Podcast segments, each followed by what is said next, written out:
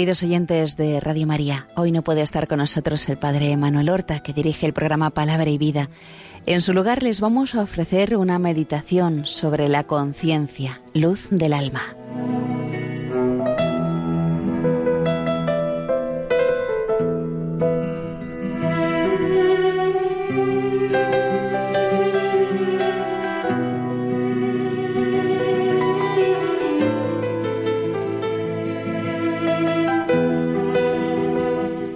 Si oís hoy la voz de Dios, no queráis endurecer vuestros corazones.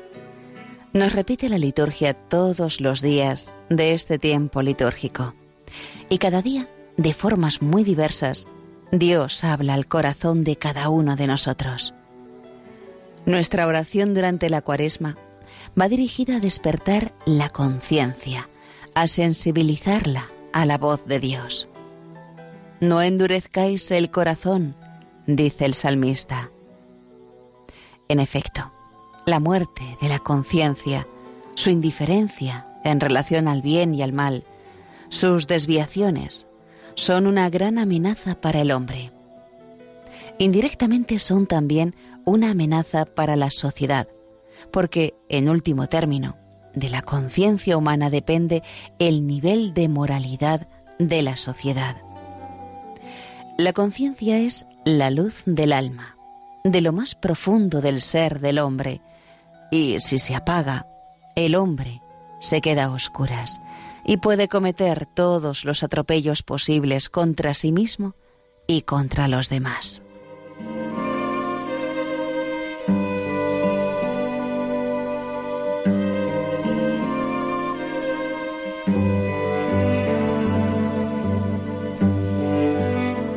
Antorcha de tu cuerpo son tus ojos, dice el Señor. Antorcha del alma es la conciencia. Y si está bien formada, ilumina el camino, el camino que termina en Dios, y el hombre puede avanzar por él. Aunque tropiece y caiga, puede levantarse y seguir adelante. Quien ha dejado que su sensibilidad interior se duerma o muera para las cosas de Dios, se queda sin señales y desorientado. Es la mayor desgracia que le puede ocurrir a un alma en esta vida. Hay de los que llaman al mal bien y al bien mal, anuncia el profeta Isaías, que de la luz hacen tinieblas y de las tinieblas luz, y truecan lo amargo por dulce y lo dulce por amargo.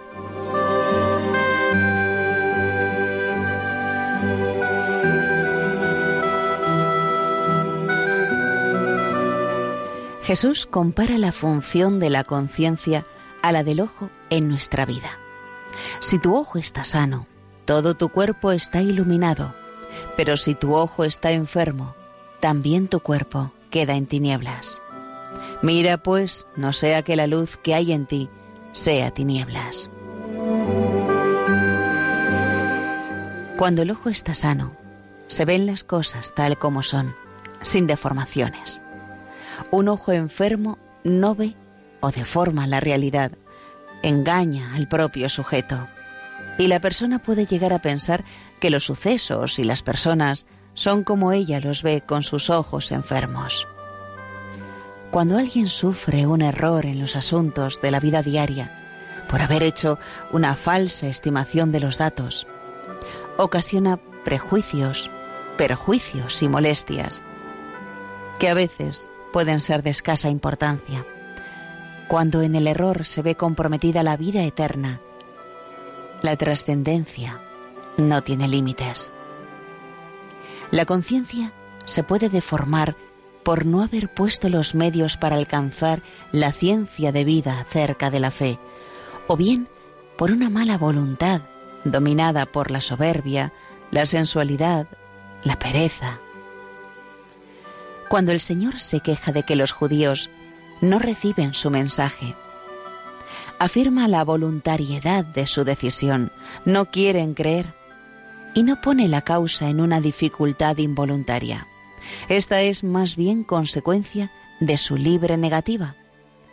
¿Por qué no entendéis mi lenguaje? porque no podéis sufrir mi doctrina.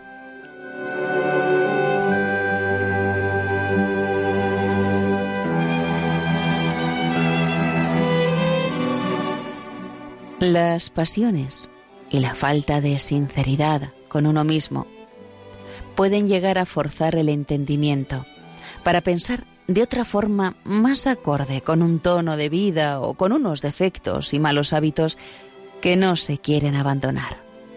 No hay entonces buena voluntad, el corazón se endurece y se adormece la conciencia, porque ya no señala la dirección verdadera, la que lleva a Dios. Es como una brújula rota que desorienta a la propia persona y frecuentemente a otras muchas. El hombre que tiene el corazón endurecido y la conciencia deformada, aunque pueda tener la plenitud de las fuerzas y de las capacidades físicas, es un enfermo espiritual y es preciso hacer cualquier cosa para devolverle la salud del alma. La cuaresma es un tiempo muy oportuno para pedirle al Señor que nos ayude a formarnos muy bien la conciencia y para que examinemos si somos radicalmente sinceros con nosotros mismos, con Dios y con aquellas personas que en su nombre tienen la misión de aconsejarnos.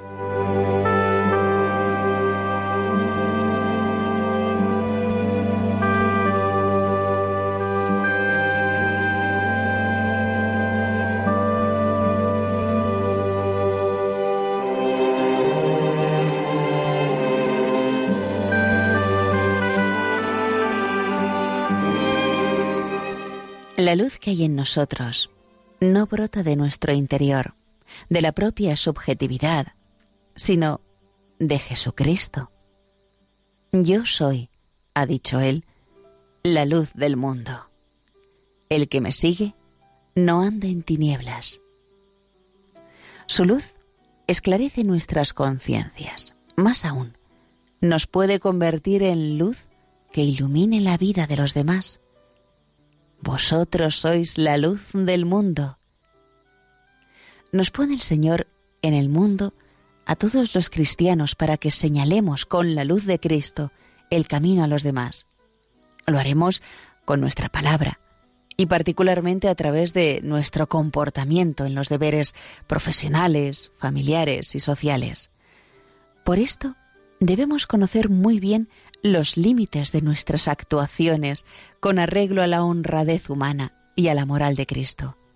Ser conscientes del bien que podemos realizar y hacerlo.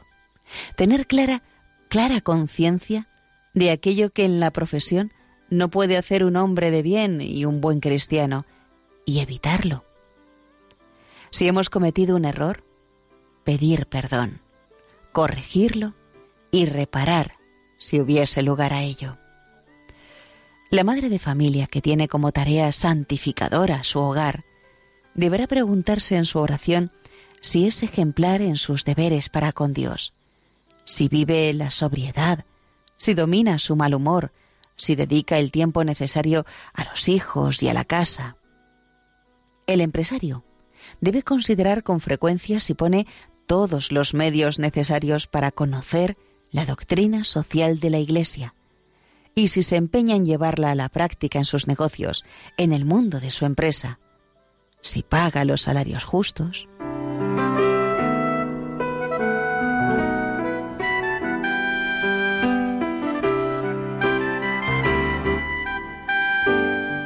La vida cristiana se enriquece al poner en práctica en los asuntos diarios las enseñanzas que el Señor nos hace llegar a través de su Iglesia.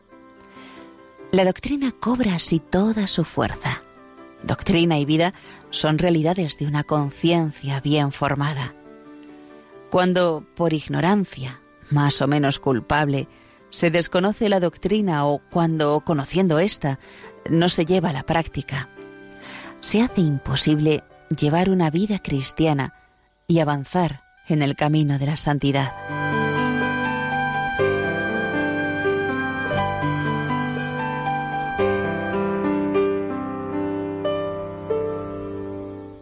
Todos tenemos necesidad de formarnos una conciencia recta y delicada, que entienda con facilidad la voz de Dios en los asuntos de la vida cotidiana. La ciencia moral de vida y el esfuerzo por vivir las virtudes cristianas, doctrina y vida, son los dos aspectos esenciales de la formación de la conciencia.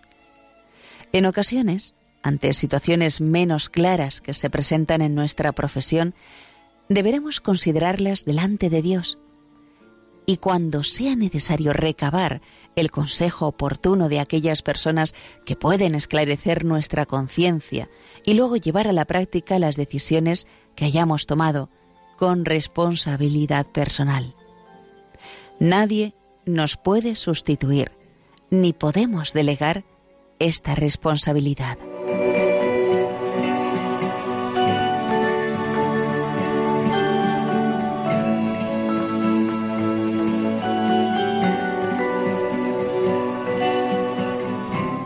En el examen general y particular de conciencia, aprenderemos a ser sinceros con nosotros mismos, llamando a nuestros errores, flaquezas y faltas de generosidad por su nombre, sin enmascararlos con falsas justificaciones o tópicos del ambiente. La conciencia, que no quiere reconocer sus faltas, deja al hombre a merced de su propio capricho.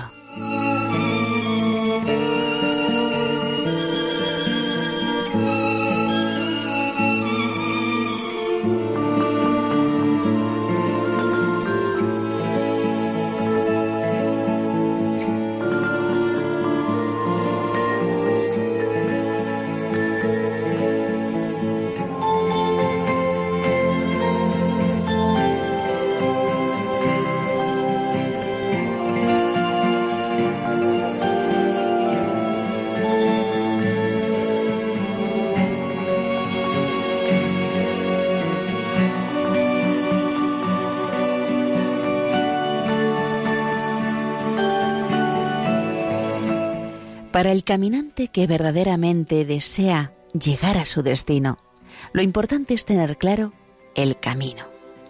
Agradece las señales claras, aunque alguna vez indiquen un sendero un poco más estrecho y dificultoso, y huirá de los caminos que aunque sean anchos y cómodos de andar, no conducen a ninguna parte o llevan a un precipicio. Debemos tener el máximo interés en formar bien nuestra conciencia, pues es la luz que nos hace distinguir el bien del mal, la que nos lleva a pedir perdón y recuperar la senda del bien si la hubiésemos perdido. La Iglesia nos proporciona los medios, pero no nos exime del esfuerzo de aprovecharlos con responsabilidad.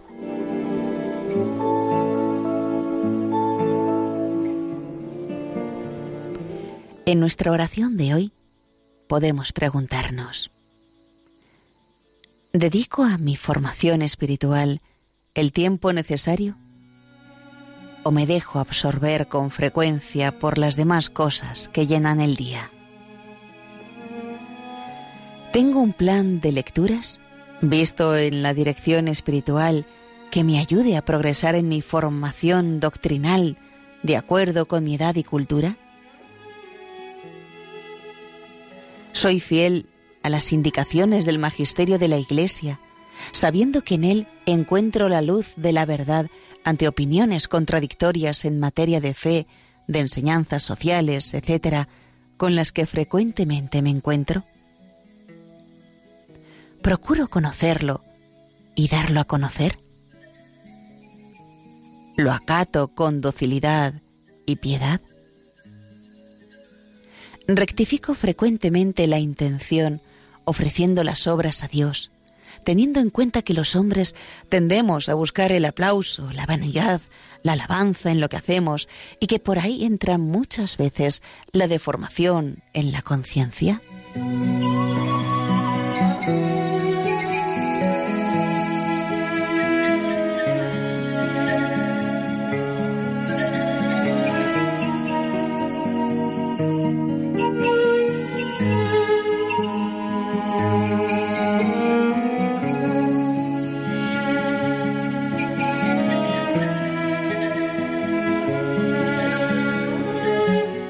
Necesitamos luz y claridad para nosotros y para quienes están a nuestro lado. Es muy grande nuestra responsabilidad. El cristiano está puesto por Dios como antorcha que ilumina a otros en su caminar hacia Dios. Debemos formarnos de cara a esa avalancha de gente que se nos vendrá encima con la pregunta precisa y exigente, bueno, eh, ¿qué hay que hacer? Los hijos, los parientes, los colegas, los amigos, se fijan en nuestro comportamiento y hemos de llevarlos a Dios.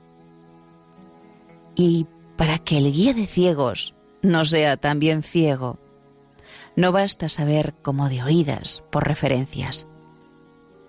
Para llevar a nuestros parientes y amigos a Dios, no basta un conocimiento vago y superficial del camino, es necesario andarlo. Esto es, tener trato con el Señor, ir conociendo cada vez con más profundidad su doctrina, tener una lucha concreta contra nuestros defectos, en una palabra, ir por delante en la lucha interior y en el ejemplo, ser ejemplares en la profesión, en la familia. Dice San Gregorio Magno, quien tiene la misión de decir cosas grandes está obligado igualmente a practicarlas. Y solo si la practicas será eficaz lo que diga.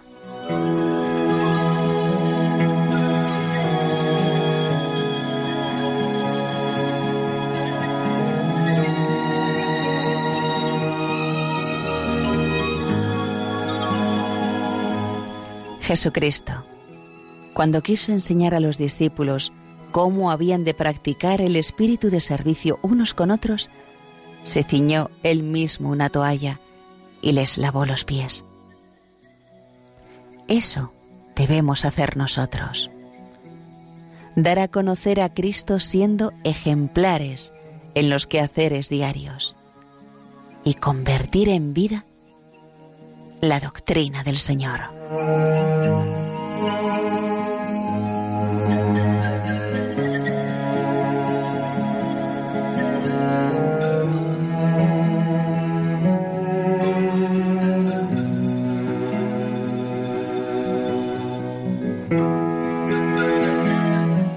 Y hasta aquí, queridos oyentes de Radio María, la meditación de hoy, la conciencia, luz del alma basado en el libro Hablar con Dios de Francisco Fernández Carvajal.